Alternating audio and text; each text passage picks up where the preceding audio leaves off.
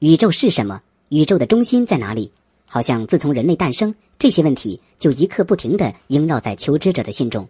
早在公元九十到一百六十八年，古希腊学者托勒密就建立起了世界上第一个完整的地心宇宙体系。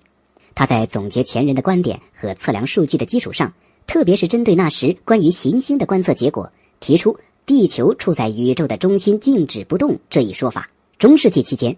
欧洲教会就是利用这个错误来维持统治的，使西方认为地球是宇宙中心的错误历史延续了一千四百多年。公元一五四三年，波兰天文学家哥白尼在《天体运行论》中向传统的地心说提出了挑战，认为地球是一颗不断转动的普通行星，太阳才是宇宙的中心，其他的天体都围绕太阳运转。后来，开普勒、伽利略又提出了太阳中心论。这是人类第一次把自己的地位从中心移开。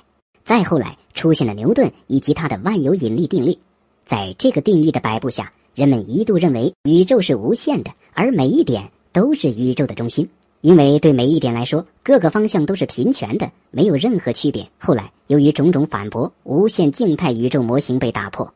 进入二十世纪后，两个年轻的美国科学家在无意中发现了宇宙背景辐射。加之取代过去光学望远镜的射电望远镜的广泛使用，宇宙大爆炸的理论假说得以成立。人们发现太阳系只是茫茫银河系的一个小点，是称为大熊星座的一个小星系而已。太阳也并不是宇宙的中心，就连银河系也不是中心。比银河系这种更大的星系多到无穷无尽，但这种观点同样无法解释所有的现象。宇宙。到底有没有中心，仍有待证明。